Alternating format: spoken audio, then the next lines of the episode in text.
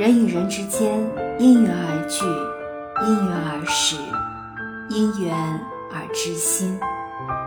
至于能否长久相伴，要看这场缘分够不够深。若缘分足够深，知心人成为枕边人，一生一世不离不弃，何其美哉！何其幸运！遗憾的是，大多数人都没有这样的幸运。纵然也曾相爱相知，却还是走着走着就散了。因一段无果的尘缘，心累了，人倦了，不想再苦苦寻觅，于是放下执念，过起了世间最寻常的烟火日子。你是否有过这样的苦闷？身边不缺爱。也不缺陪伴，内心却仍时常感到孤独，尤其渴望一份懂得，期待遇见一个相似的灵魂。其实会有这样的苦闷，一点也不奇怪，这正好说明你是一个情感细腻、内心世界很丰满的人。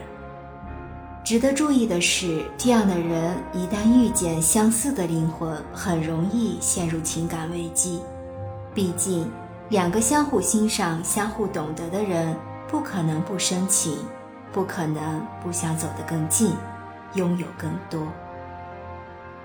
世间尘缘最不可说，有些人相逢恨早，有些人相逢恨晚。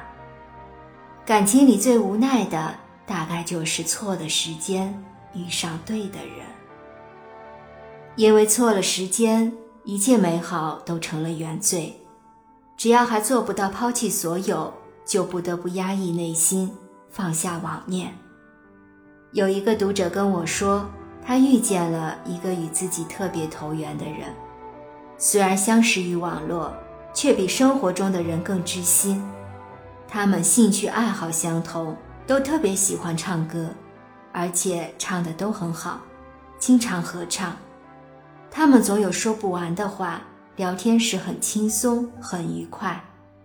他们双商都挺高，他懂他的欲言又止，他懂他的口是心非。他们真的就像彼此散落天涯的另一半灵魂。他们彼此倾慕，彼此依恋。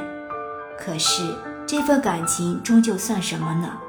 爱情吗？好像一旦归于爱情。内心就有了负罪感，毕竟他们都以身在围城。如若归于友情，又太浅了。毕竟朋友之间不可能这样惦记，这样牵挂。有时候他甚至会想，若是与他生活在一起，会不会很幸福？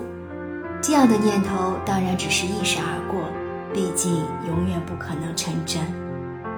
他不知道遇见他。究竟是缘还是劫？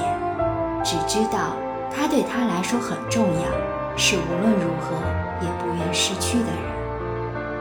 人这一生会遇见很多人，真正能走进内心的人却很少，不仅少，还总是出现在错的时间，给原本平静安稳的余生白白添了一桩憾事。